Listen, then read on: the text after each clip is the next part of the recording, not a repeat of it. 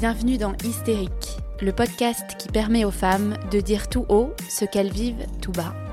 Je m'appelle Clarisse, je suis professeure de yoga et j'ai créé ce podcast bienveillant qui autorise chacune à s'exprimer pleinement pour une parole plus libre et déculpabilisée. Parce qu'elle a longtemps été considérée comme une névrose féminine, l'hystérie représente aujourd'hui le symbole de la mauvaise prise en charge des troubles féminins par la société. Endométriose, fausse couche, ménopause, surcharge mentale. Dans chaque épisode, vous découvrirez l'histoire inspirante de femmes qui nous confient comment elles ont réussi à surmonter et à apprivoiser ce qui semblait faire d'elles des hystériques. Autant de témoignages pour déconstruire les tabous féminins et décomplexer toutes celles qui nous écoutent.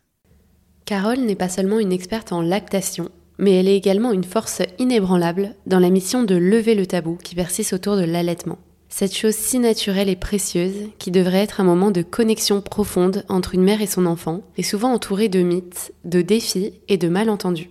Au cours de cet épisode, nous plongerons dans le monde de Carole, une femme dévouée qui a choisi d'éduquer, d'accompagner et de soutenir des milliers de femmes enceintes et de jeunes mamans dans leurs aventures lactées. Nous explorerons les défis auxquels les femmes sont confrontées lorsqu'elles décident d'allaiter ou non et comment Carole travaille chaque jour pour démystifier les idées fausses et encourager un dialogue ouvert et bienveillant. Nous discuterons de l'importance de l'éducation autour de l'allaitement, car il est surprenant de constater que cette expérience si naturelle n'est souvent pas enseignée aux femmes pendant leur grossesse. Carole s'est engagée à changer ça, à briser les stéréotypes et à créer un espace où les femmes se sentent soutenues et informées.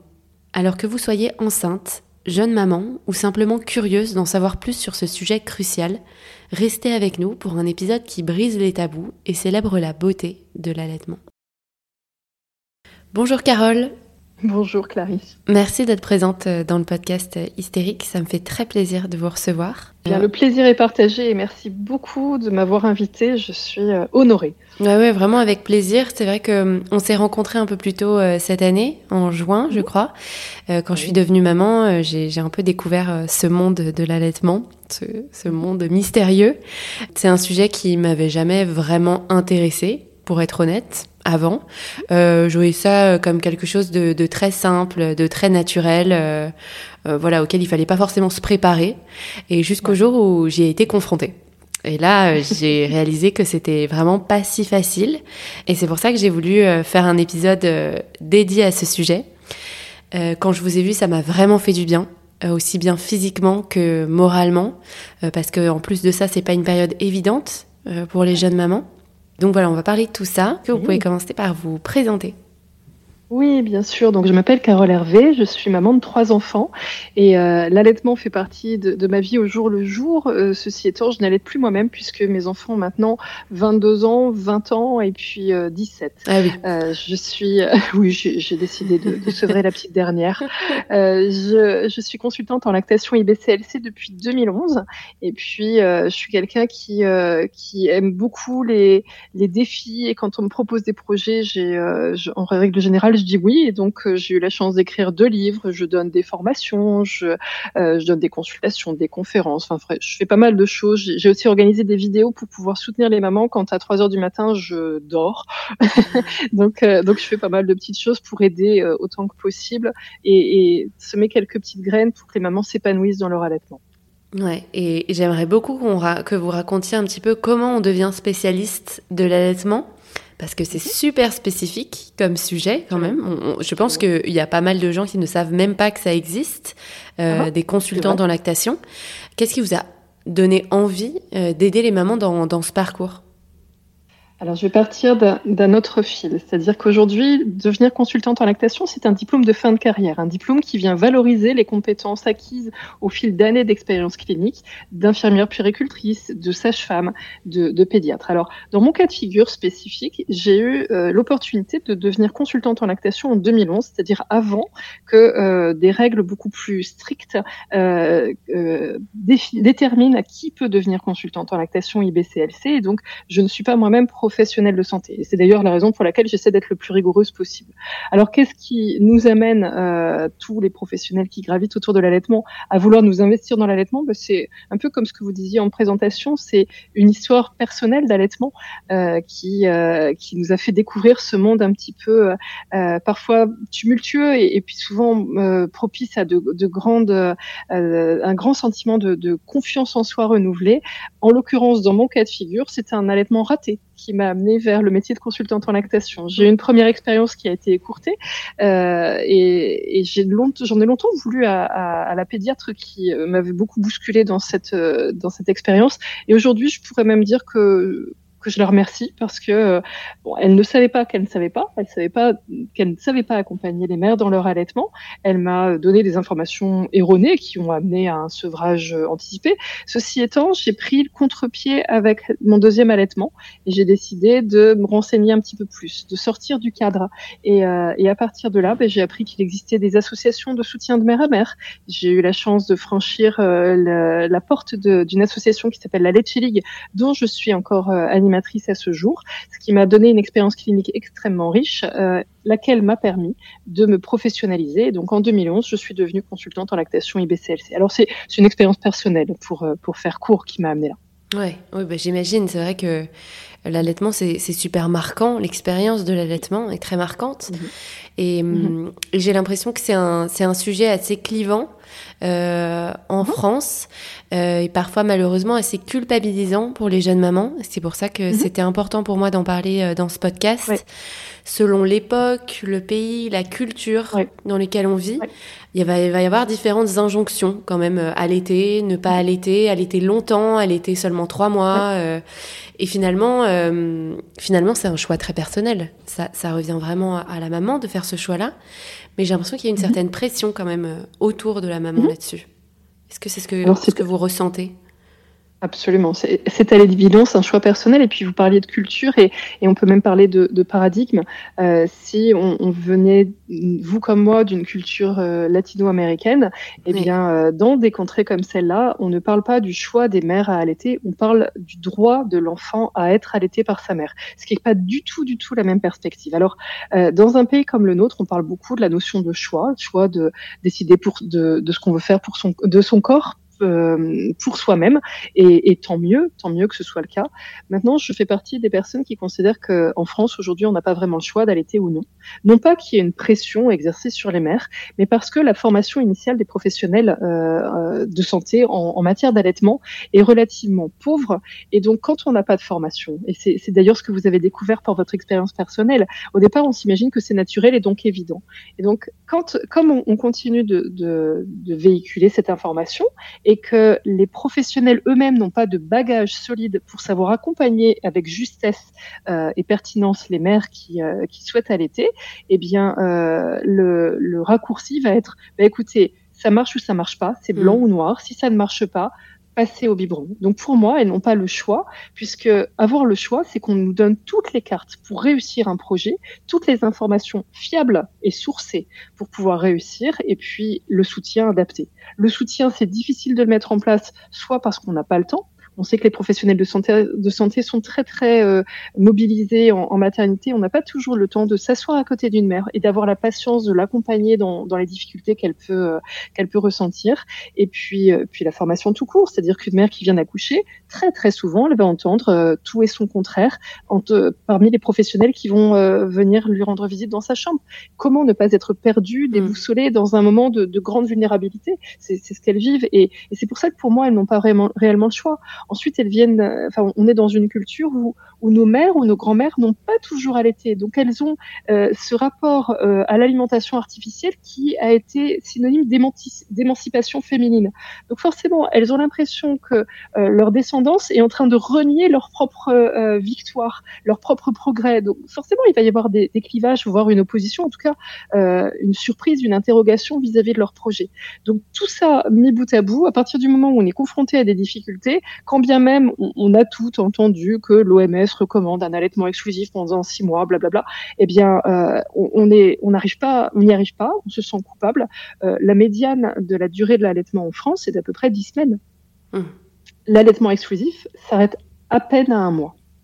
Ah exclusif. Donc, les mères ont envie d'allaiter. Quand on regarde les chiffres d'intention d'allaiter, c'est quand même un peu plus de 7 mères sur 10 en France. Eh bien, euh, à l'âge d'un mois, euh, on a une grande, grande partie qui a décidé de, qui s'est résignée, qui est passée, euh, soit, soit qui a renoncé à son projet initial, soit qui est passé en allaitement mixte. Mmh, oui, c'est ça. Et c'est vrai qu'on nous rappelle tout au long de la grossesse que le lait maternel, il est bien meilleur pour notre bébé, pour la santé de notre bébé et même pour nous aussi, mmh. pour notre convalescence. Et pourtant, les femmes sont vraiment très peu accompagnées et très peu préparées euh, pour ce qui les attend. Et moi, la première, j'avais aucune information à ce sujet. Et je me demande pourquoi c'est pas un point essentiel dans la préparation à l'accouchement et à l'après. Parce que notre mhm. rendez-vous, pour moi, il a été super précieux. En fait, pour moi, ça devrait être un passage obligatoire. si on souhaite allaiter. Alors, oui, oui. Alors, euh, Déjà, un petit détail de vocabulaire, le lait maternel n'est pas meilleur. Le lait maternel est, le lait euh, qui est prévu par la nature pour nourrir nos bébés. Donc, euh, quand on parle de meilleur, ça veut dire que c'est une sorte d'idéal à atteindre. En fait, ça devrait être la norme. Euh, c'est pas meilleur que le lait artificiel. Le lait artificiel n'égalera absolument jamais le lait maternel. J'ai eu une expérience cette semaine. Euh, alors, c'est terrible. C'est une, une, maman qui va voir son gynécologue qui lui dit de toute façon, vous savez, ma femme n'a pas allaité, et donc vous tracassez pas. On fait des laits artificiels tout aussi bien aujourd'hui. Et ça, c'est absolument honteux qu'un professionnel de santé, avec sa blouse de médecin, vienne affirmer quelque chose d'aussi erroné. Donc finalement, on se rend compte que l'information, elle est, transmise euh, par des professionnels et en fonction de leur propre expérience vis-à-vis de l'allaitement, de leurs propres envies, euh, réussites ou sentiments d'échec, eh bien l'information va être transmise d'une manière évidemment biaisé. Il y a des biais personnels. Donc, euh, comme il n'y a pas une volonté supérieure, à savoir une volonté de, des, des instances, des autorités de santé d'imposer que toutes les mères aient une information uniforme, complète. C'est-à-dire que le cours sur l'alimentation de, préparation à, la naissance, à l'accouchement, euh, il fait partie des normes. Les sages-femmes sont censées le donner. Et en fonction de leur euh, perception vis-à-vis de l'allaitement, il y en a qui vont le mélanger euh, dans, à, un cours sur l'alimentation mixte.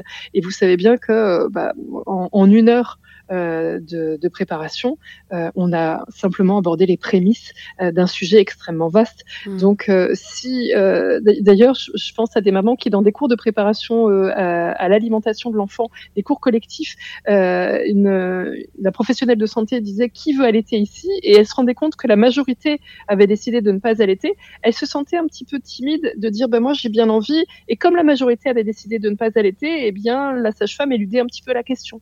Hmm. Euh, c'est un peu dommage finalement. C'est finalement euh, omettre des informations essentielles, euh, ne pas, enfin simplement.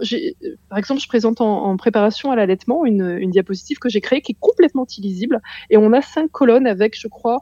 300 mots qui sont tout ce, qui, tout ce que contient le lait maternel, en tout cas tout ce qui a été identifié à ce jour. Donc c'est complètement illisible. Et puis en parallèle, une toute petite colonne qui représente ce que contient le lait artificiel. Le lait artificiel a déjà une composition relativement riche et complète, mais euh, en comparaison avec le lait maternel, bah, c'est complètement inégalable. Donc rien que ça, rien que cette information-là, euh, c'est symbolique, mais juste la présenter et ne pas euh, ne pas banaliser sous couvert d'une volonté de bien faire et de ne pas culpabiliser les mères, ne pas banaliser que le lait artificiel est un aliment qui malheureusement euh, génère plus de pathologies chez l'enfant ou chez la mère. C'est pas une c'est pas un mode de comment dire de pression qu'on met sur les mères ou, ou de culpabilisation. C'est un fait objectif. Fumer augmente le risque de cancer euh, du poumon. Ne pas allaiter augmente l'incidence des otites ou de cancer du sein chez les mères. Point. Après, on le sait et on fait ce qu'on veut. Et, ne pas réussir à allaiter d'entrée de jeu et ne donner qu'un tout petit peu de lait maternel, eh bien, euh, ça ne devrait pas nous amener à renoncer. Certaines mères vont avoir un allaitement partiel, peut-être donner 10% de leur lait, et ce 10%, il a toujours de la valeur. Ouais, hein, on n'est pas là non plus pour se comparer à, d'autres mères qui, elles, auraient réussi l'exclusivité. On n'est pas toutes euh, capables de réussir l'exclusivité. Mais ne pas réussir l'exclusivité ne devrait pas nous, amener à renoncer à faire un allaitement tout court. Oui, oui c'est important de le dire, parce qu'effectivement, c'est, comme on disait au début, il y, a une part très culpabilisante aussi. Réussir, pas réussir à allaiter selon notre entourage, selon qui nous, nous épaule, etc. Euh, c'est pas évident. Et c'est drôle ce que vous dites, ça me fait penser, euh, mon fils a la bronchiolite. donc il y a un, y a un... ouais, ça va mieux, mais c'était pas très mm. sympa. Et il y a un kiné qui vient tous les matins euh, pour l'aider à lui déboucher, lui déboucher un petit peu les voies.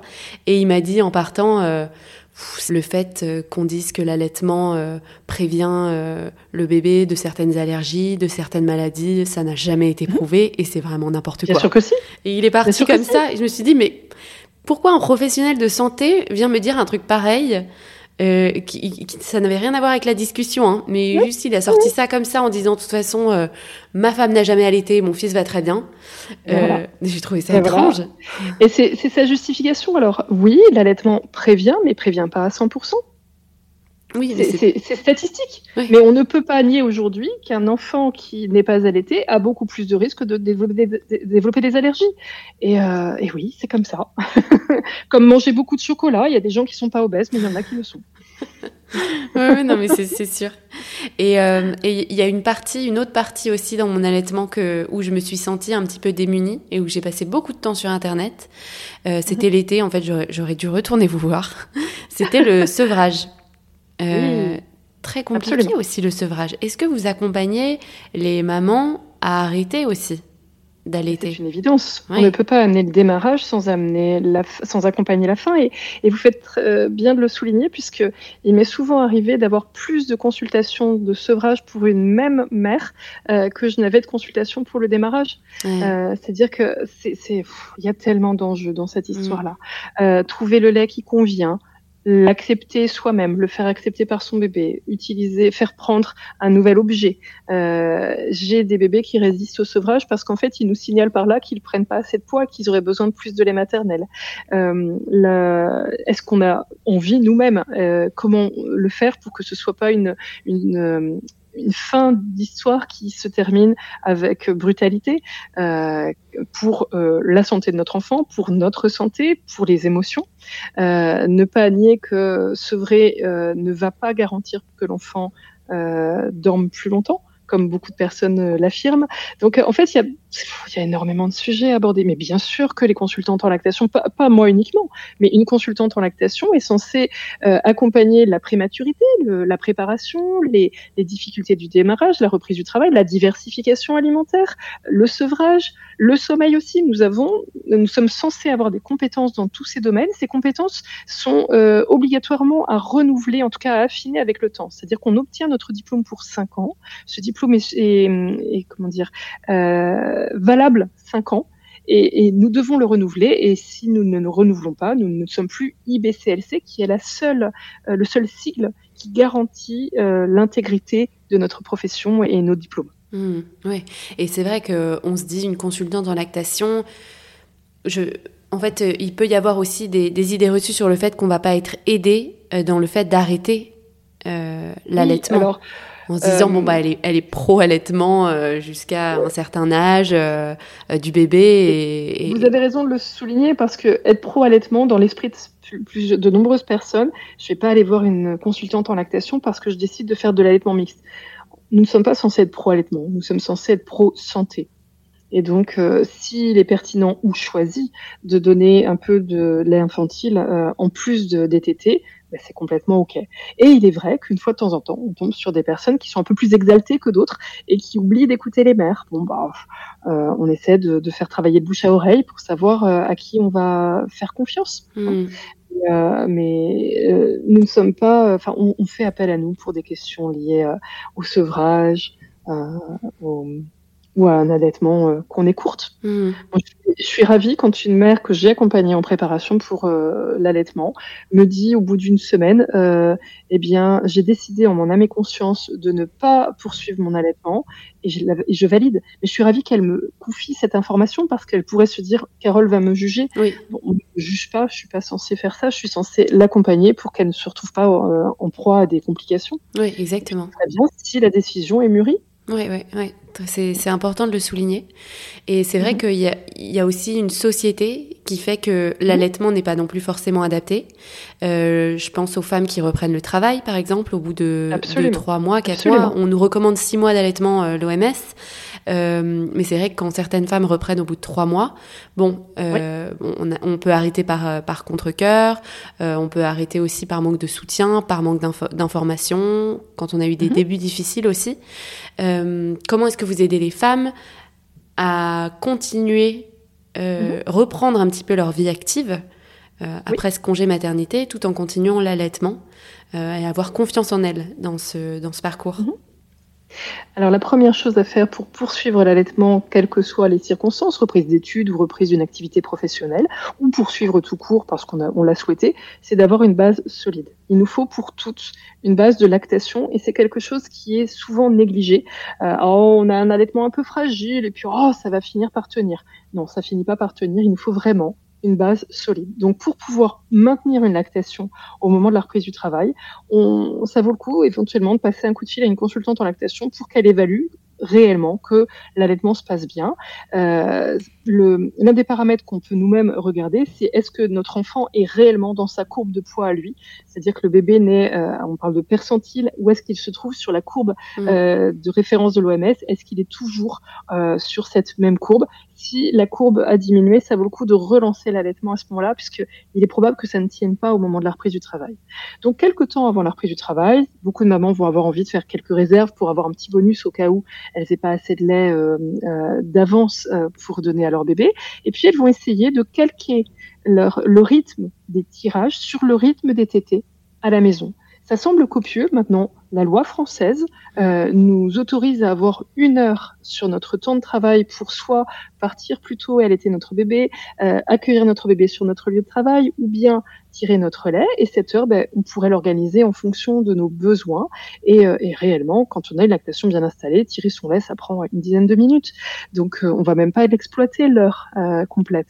Donc, euh, pour, euh, au moment de la reprise du travail, il faut déjà avoir ces paramètres euh, en tête et trouver aussi euh, quelqu'un qui va nous soutenir parce que la fatigue dans les, la, la, société qui, qui porte pas toujours, eh bien c'est bien d'avoir quelques personnes qui autour vont partager leurs bonnes pratiques. Puisqu'on sait qu'une mère qui réussit à maintenir sa lactation à un niveau élevé et, et responsable, hein, qui permet à son enfant de continuer de recevoir la quantité de lait dont il a besoin, est susceptible et qui tient deux mois, deux mois après la reprise du travail, elle, euh, elle va euh, être susceptible de prolonger son allaitement aussi longtemps qu'une mère qui n'aurait pas repris le travail, qui aurait été en congé euh, permanent avec son bébé.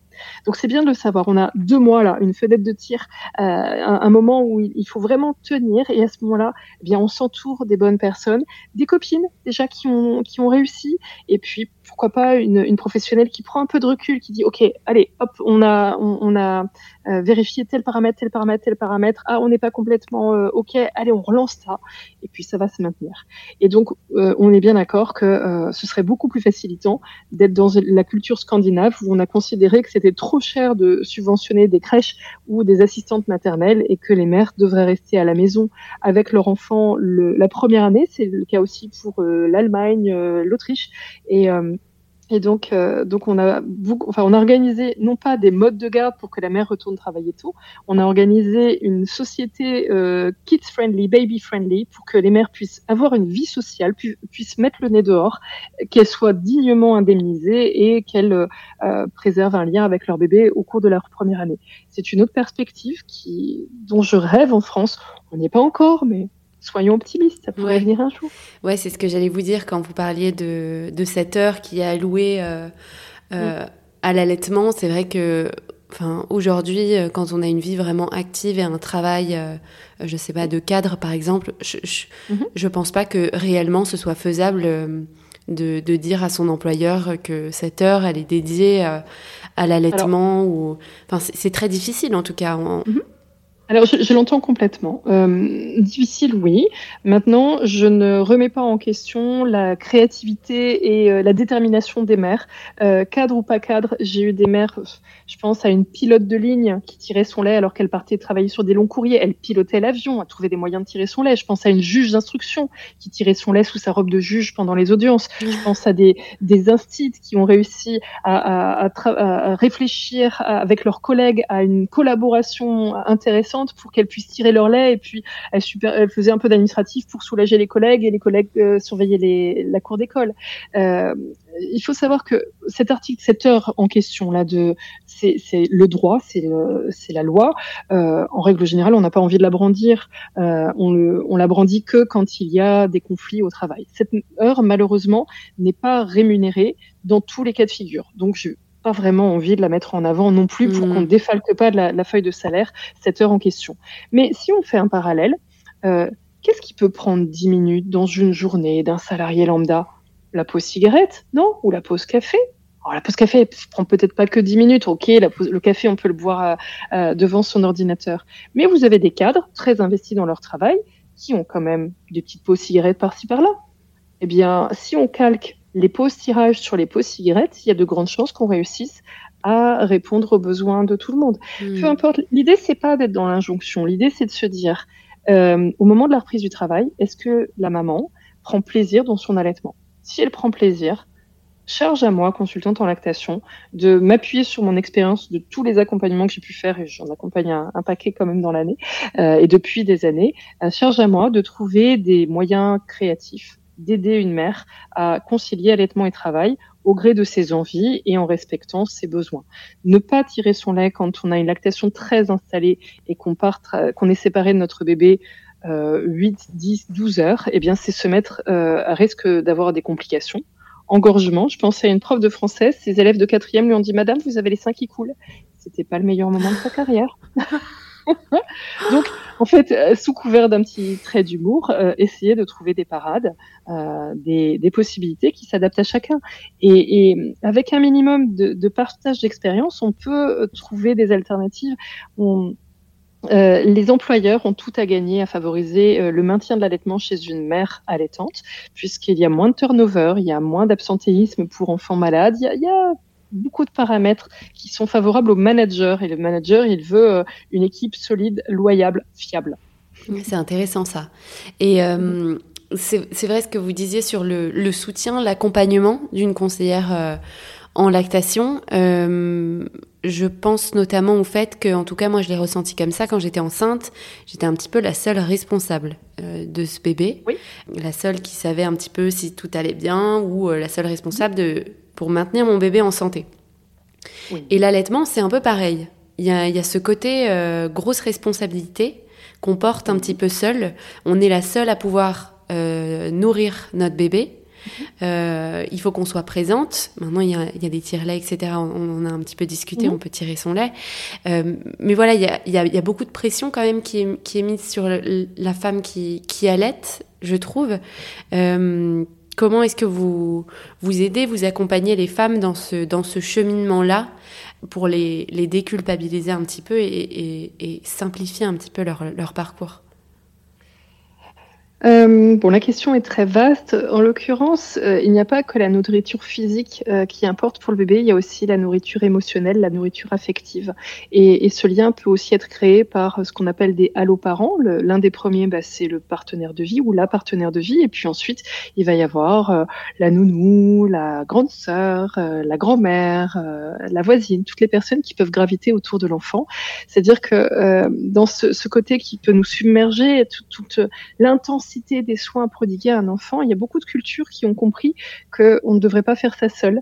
J'ai eu la chance hmm. hier de, d'avoir en consultation une maman d'origine roumaine euh, qui, alors en Roumanie, il faut savoir que le congé maternité, c'est trois ans. Ouais, je travaille deux une ans. Une dame euh, euh, qui travaille dans une, une comment une institution internationale et donc dans cette institution, on valorise aussi le maintien de l'allaitement chez les mères, ce que j'adore, ce que j'apprécie beaucoup.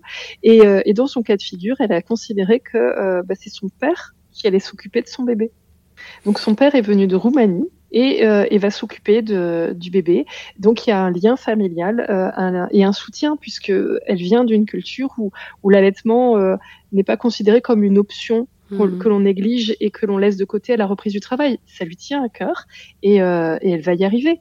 Elle va y arriver grâce, euh, ne serait-ce qu'à des commentaires positifs et, euh, et, un regard positif. Alors, euh, nourrir l'enfant, c'est une responsabilité. Euh, il faut savoir qu'à un moment donné, l'enfant va aussi prendre du lait autrement. Il y a des mères qui tirent leur lait et le, lait peut être donné par euh, un tiers. Et puis à partir du moment où l'enfant est diversifié, il peut continuer de recevoir du lait maternel et d'autres personnes vont nourrir cet enfant.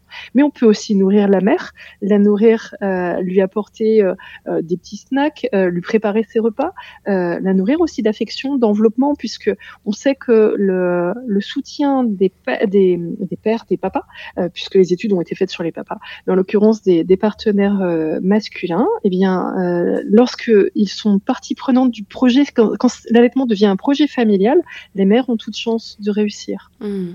Euh, donc, euh, donc oui, ça peut nous submerger. Ça nous submerge quand on est absolument la seule à s'occuper de notre enfant. Euh, si des gens sont là pour nous présenter des bras, j'ai présenté ce week-end, enfin je proposais ce week-end à, à, un de mes cousins, jeune jeune papa, tout, tout ému face à sa petite princesse, et je lui ai dit, tu vois, tu peux la prendre comme un léopard. Imagine un léopard sur sa branche, et ta petite Maë se cale sur sur ton bras, et tu viens plaquer ton bras contre ton ton buste, et ça lui donne une contenance. Et, euh, et puis, euh, puis toi, ça soulage aussi ton dos. Mais il était heureux comme mmh. tout. Et après, je lui ai montré comment faire du portage. Ah, il, il osait plus bouger. Alors c'est mignon parce que c'est une grande réunion de famille. Il y avait 90 personnes autour de nous. Et lui, il était dans sa bulle avec sa mmh. fille. Et, et, la maman pouvait aller voir ses cousins, ses cousines, ses oncles et tantes. Donc, euh, donc en fait, on n'est pas censé être la seule à s'occuper mmh. du bébé. Il y a, et on n'est pas on n'est pas exclusive non plus dans la manière de donner le lait. Mmh, oui, ouais, c'est très intéressant de, de souligner ça. Mmh. Et mmh, j'aimerais bien qu'on discute. On, parle souvent des bienfaits euh, du lait euh, maternel pour le bébé, euh, mais on parle moins des bienfaits pour la maman. et je trouve qu'ils sont très parlants quand on, on, on, est face à ce choix d'allaiter, pas allaiter. moi, vous m'aviez dit par exemple qu'une maman qui allaite dort en moyenne mieux euh, les elle dort 40 à 45 minutes de plus qu'une maman qui n'allait pas. Voilà, et ça c'est quand même incroyable. Et 20 minutes de plus qu'une maman qui fait donner un biberon de même de son lait euh, par un tiers à son bébé. Donc ça c'est c'est incroyable. C'est-à-dire que notre métabolisme est modifié. La nature est, ainsi faite que quand bien même c'est exigeant de s'occuper d'un nourrisson, euh, on va récupérer beaucoup plus facilement. Mais récupérer euh, de la fatigue, même si les soins apportés au bébé sont conséquents, hein, mais on va aussi euh, avoir une ligne qui s'affine plus facilement, puisque l'allaitement nous fait mobilise des calories, mais va favoriser la contraction plus rapide de l'utérus. On récupère plus facilement après un accouchement par voie basse ou par césarienne. nos, nos seins sont aussi faits pour, euh, enfin, ils ont une fonction. Ils sont, c'est pas qu'un objet sexuel. Hein, ils sont là pour donner du lait. Et les mères qui donnent sa fonction au sein euh, sont moins à risque d'avoir un cancer du sein hormonodépendant. Euh, il y a moins de risque de cancer des ovaires aussi, il y a moins de risque d'obésité chez les mères. Donc un certain nombre de pathologies qu'on dit évitables, qui peuvent éviter grâce à l'allaitement maternel. Alors après, les bénéfices sont dits dose dépendants. C'est-à-dire que plus longtemps on allait et plus longtemps les bénéfices vont se voir sur la mère comme sur l'enfant. Mmh. Je n'ai pas dit, mon propos, c'est pas de, c'est pas de dire vous devez allaiter X mois, X années. C'est pas du tout le propos. Mon propos, c'est de toute façon, vous allaitez aussi longtemps que ça vous fait plaisir. Mais sachons que, statistiquement, les mères qui allaitent sont moins à risque de développer certaines pathologies que d'autres. Oui, oui. Et, euh, c'est bien de le savoir. Euh, quand on est face à ce choix et qu'on se demande si on veut allaiter, si on ne veut pas allaiter, euh, cette question de la responsabilité, cette question du sommeil, euh, euh, de déléguer aussi le bébé aux autres. Bon, les deux ne sont pas dépendants, quoi. Ça, peut être, ça peut être complètement indépendant. Et ce qui m'a marqué aussi quand j'allaitais, mais ça, je pense que c'est propre à la France, c'est uh-huh. le manque d'espace dédié. Absolument. voilà, on a à la fois besoin d'intimité je trouve, quand mhm. on allait. En tout cas, moi, c'était mon cas, de confort, énormément de confort, parce qu'on a très mal au dos. Euh, et en même temps, on n'a pas envie d'être exclu du cadre social. Et donc, mhm. parfois, j'allais à des rendez-vous, j'allais voir des copines, à un café, etc. Et je me dis, je, je me faisais des films dans ma tête en me disant comment. Où est-ce que je vais m'installer Voilà, mm. comment je vais m'installer mm. Est-ce qu'il va avoir faim J'espère qu'il va pas avoir faim. J'espère qu'il va dormir. Mm. Et c'est vrai que c'était un stress de me dire, je vais être... à quel café je vais oh, Si on est dans la rue, comment je vais pouvoir sortir enfin, voilà, c'est plein de questions auxquelles on pense pas quand on est enceinte, mais qui quand même nous pèsent, je trouve, euh, quand on allait. Est-ce que vous trouvez que ça évolue en France? Euh, L'allaitement dans l'espace public Alors, euh, ça évolue, oui et non. Alors, je voudrais revenir sur une petite info. Avoir mal au dos quand on allait, c'est peut-être qu'il y a quelque chose qui est à revoir. On ne devrait pas avoir mal au dos. Oui, oui, diastase, euh, oui, oui. Voilà. Il y a un problème au niveau des abdos, ça c'est clair. Je, préfère le préciser parce que je, ne souhaite pas qu'on banalise une douleur, quelle qu'elle soit. Mm, mm. ensuite, eh bien, comme en effet, le constat actuel, c'est qu'on manque encore. Alors, il y en a de plus en plus dans les grandes villes. Euh, ceci étant, même en vivant dans une grande ville, euh, on n'a pas assez d'endroits où on peut s'installer euh, d'une manière euh, simple et, et enfin, je suis dans une rue, j'ai envie, mon bébé réclame, je sais que je vais pouvoir me poser dans tel, tel endroit et je serai accueillie. Ça, ça, ça, ça c'est pas encore très vulgarisé. Alors, il y a des initiatives qui vont répondre à ça. Il y a des, un petit auto, un petit macaron, euh, breastfeeding, euh, euh, welcome here. Enfin, je sais plus comment comment il est il est présenté. Après, j'en vois pas tant que ça. Pourtant, je suis consultante en lactation et je peux vous dire que j'ai l'œil. Euh, et finalement, les mamans se sont montrées très créatives. D'abord, elles ont inventé des vêtements faciles euh, pour pouvoir allaiter en public. Euh, et puis, on peut aussi, une fois qu'on commence à avoir pris un peu le, le pas d'un allaitement, quand ça commence à rouler, on peut apprendre à notre bébé à téter dans un mode de portage physiologique. Mmh. L'écharpe porte-bébé, par exemple, est formidable pour ça. J'ai allaité un nombre de fois. Alors, j'avais pas très envie de prendre le métro parisien hein, avec mon bébé, mais a des fois où j'avais, enfin, c'était, je savais que je pouvais aller d'un endroit A euh, à un endroit B plus facilement, plus rapidement en prenant le métro et je suis sur ligne pour celles qui connaissent Paris. La ligne 13 n'est pas la plus sympathique de Paris. J'ai allaité très très souvent dans la ligne 13 sans que personne ne le voit. Sans que Alors, il y a même des gens qui croyaient que j'étais enceinte. Euh, bon, soit. Euh, mais en l'occurrence, on peut aussi trouver des parades pour pouvoir allaiter en public et, ou alors apprendre à poser une question c'est pas, euh, s'il vous plaît, excusez-moi, est-ce que j'ai le droit d'allaiter ici C'est, euh, j'allaite mon bébé, où est-ce que je peux m'installer, s'il vous plaît? Ouais. Et donc, on donne à l'autre la responsabilité d'organiser quelque chose. C'est comme une femme enceinte ne devrait pas dire, euh, excusez-moi, je suis enceinte, est-ce que je peux m'asseoir? C'est, je suis enceinte, où puis-je m'asseoir, s'il vous plaît? Hmm. Euh, et, et, oui, il y a forcément des gens qui vont venir critiquer, juger, peu importe. On, on essaie d'enfiler une cape, euh, euh, enfin comment, une veste de pluie déperlante imaginaire pour que les les critiques coulent, glissent sur nous. Et puis on, on assume de souhaiter allaiter en public. je ne vois pas une mère qui donne un, un biberon se cacher pour donner un biberon. Il n'y a pas de raison qu'une mère allaitante ait à se cacher. Mmh, ouais, exactement. Et, et, pour les gens qui, qui viennent critiquer, eh bien qu'elles regardent ailleurs.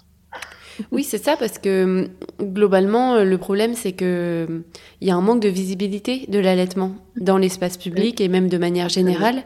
Euh, la majorité des femmes se cachent et s'isolent pour allaiter comme si c'était quelque chose qui, qui, ne fallait pas montrer, alors que c'est entièrement naturel. Quoi. comment on normalise ce geste? En le montrant de plus en plus. En, alors, on on commence à en, entendre de plus en plus parler sur les réseaux sociaux. Ceci étant, alors forcément j'ai un biais, j'ai un biais puisque je suis consultante en lactation, je, je, suis là-dedans, donc mon regard est toujours attiré vers euh, vers l'allaitement. Mais quand on regarde les chiffres réels, les taux d'allaitement euh, n'augmentent pas autant qu'on le souhaiterait, autant qu'on le devrait. Hmm. Donc je pense que tant qu'on n'aura pas de politique euh, qui ont décidé de, de, taper du poing sur la table en disant OK, on va permettre vraiment aux mères d'allaiter et s'en donner les moyens, ben, on continuera d'avancer un petit pas après l'autre. Ce sera des tout petits pas. Mais bon, les petits pas peuvent faire euh, les grands parcours. Hein. Et c'est quoi les chiffres sur l'allaitement aujourd'hui en France? On est à 66, je crois, euh, de taux d'initiation. Euh, alors, je n'ai plus les chiffres exactement en tête, mais le, la dernière étude Epifan qui, qui date de 2021 de mémoire devait, enfin, révélait un chiffre d'à peu près 66% d'initiation. Huit jours plus tard, on est aux alentours de 50. Euh, à, six mois, je crois qu'on est à une vingtaine de pourcents, 20, 30%, mm. pas beaucoup plus. Et à un an, on est à 10, 12%. Mm. J'ai plus les chiffres en tête, je n'ai pas mm. révisé. pardon si les chiffres sont faux, euh, mais, mais c'est pas énorme. Non, ça nous donne une moyenne. Ah, c'est-à-dire qu'on a quand même euh, des instances internationales qui considèrent que c'est important que tous les bébés du monde bénéficient du lait de leur mère. On ne peut pas considérer qu'à partir du moment où on a, l'eau courante, l'électricité et le, chauffage, on est supérieur que d'autres. Non, non. Nos bébés, même dans les pays occidentaux, méritent de recevoir du lait maternel. On le sait d'ailleurs pour les bébés prémats. Les bébés prémats qui ne reçoivent pas de lait maternel ont un gros, gros risque de ne pas survivre à la grande prématurité. Donc c'est important pour tous les bébés du monde, mais on a dans notre pays pas assez de politiques euh, qui, euh, qui insistent pour que on favorise euh, le soutien aux mères, mmh, aux mères à la... Oui, oui, complètement. Et alors, question assez vaste, mais quel, euh, quel serait votre conseil euh, pour toutes celles qui nous écoutent, euh, qui sont enceintes ou qui sont pas enceintes, mais qui se posent des questions sur mhm. l'allaitement, qui souhaitent allaiter, qui hésitent, qui mhm. doutent Alors, se rendre à, un cours de préparation à l'allaitement chez sa sage-femme. Sortir de là en se disant, est-ce que j'ai des repères? Est-ce que je sors en ayant des repères et des solutions? C'est euh, euh, si toutefois mon bébé prend pas assez de poids, qu'est-ce que je fais? Si toutefois j'ai mal, qu'est-ce que je fais? Comment est-ce que je me positionne correctement? Alors, on oublie le euh, aligner l'oreille, l'épaule et la hanche. Hein. On oublie prenez un coussin d'allaitement, ça, ça ne marche pas. Donc déjà avoir ça. Qu'est-ce qui me permet de savoir en dehors de l'utilisation de la balance que mon bébé reçoit suffisamment de lait? Rien que ça. Si on a les réponses, super. Si on ne les a pas, euh, toc toc toc, consultante en lactation, est-ce que je pourrais avoir des informations complémentaires? Et euh, parce que l'allaitement, c'est beaucoup de bon sens, c'est euh, savoir un peu comment notre corps fonctionne, se dire aussi que la norme d'alimentation du bébé nourri aux, préparations pour nourrisson n'est pas la même que celle du bébé allaité, que c'est normal qu'un nourrisson, un tout jeune bébé qui, qui démarre l'allaitement, tête 18 fois par 24 heures. Je viens de dire que c'était normal. Je n'ai pas dit que c'était ce qu'on souhaitait, mais que c'est normal. Mhm. D'accord? Donc, euh, donc, avoir ce genre de, de repères. Et puis aussi se constituer un village, euh, avoir une ou deux euh, personnes euh, qui ont une certaine foi dans l'allaitement, une confiance parce qu'elles ont expérimenté cette aventure et qu'elles souhaitent euh, bah, vous épauler à votre tour, puisque une fois qu'on a réussi notre allaitement, on a, on a presque envie de prêcher la bonne parole. Donc il y a souvent des mères qui sont là pour nous donner un petit coup de pouce. Et si on n'en a pas autour de nous, eh bien rejoindre des groupes de soutien. Euh, la Lecce League euh, est l'association numéro un dans le monde, et donc elle est aussi très présente en France, mais il y en a d'autres. Il y a des marraines d'allaitement, il y a, il y a pas mal d'associations. Donc avoir quelqu'un, soit par téléphone, soit, euh, euh soit en présence, euh, quelqu'un qui peut euh, nous, nous apporter une information fiable et puis du soutien quand on en a besoin. Pour terminer, je vais vous poser la petite question de fin traditionnelle. Quel autre sujet féminin vous souhaiteriez qu'on aborde dans un prochain épisode qui, selon vous, est encore trop tabou? Trop tabou. Alors, peut-être pas tabou, mais mal compris, le sommeil du tout petit et le sommeil de, de sa mère. Euh, puisque ce, le sommeil, euh, c'est un peu le, euh, le talon d'Achille de, de, la jeune parturiante. Et, euh, et je trouve qu'il existe encore beaucoup, beaucoup de mythologie autour de ce sujet. Et, euh, et j'aimerais que des informations basées sur la science circulent davantage que, euh, que certaines affirmations qui consistent à, à, laisser pleurer le bébé pour un oui, pour un non, euh, parce qu'on considère que, allez, ça y est, il faut qu'on retrouve une vie, il faut qu'il dorme. Hmm. Voilà. Ouais. Je pense à ça spontanément. Ou encore, euh, un autre sujet très intéressant, la sexualité du couple parent. Devenu parent? Ouais. Hmm. Ça, vous, vous consultez un petit peu là-dessus Enfin, vos consultations euh, j'ai la chance de travailler en.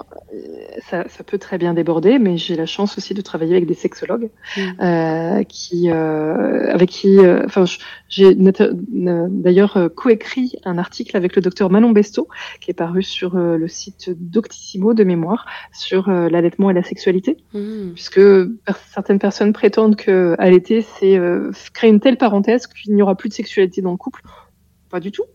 Mmh. Et puis on, en parle d'une manière assez, assez détendue et, assez scientifique. Donc on peut en parler à, aux consultantes en lactation. Euh, moi, j'ai un peu l'habitude de parler de ce sujet. Euh, le sujet vient de temps en temps puisque euh, j'ai la chance de tisser un lien de confiance assez solide avec beaucoup des, des mères que j'accompagne et, et, elles se sentent libres de me poser plein de questions.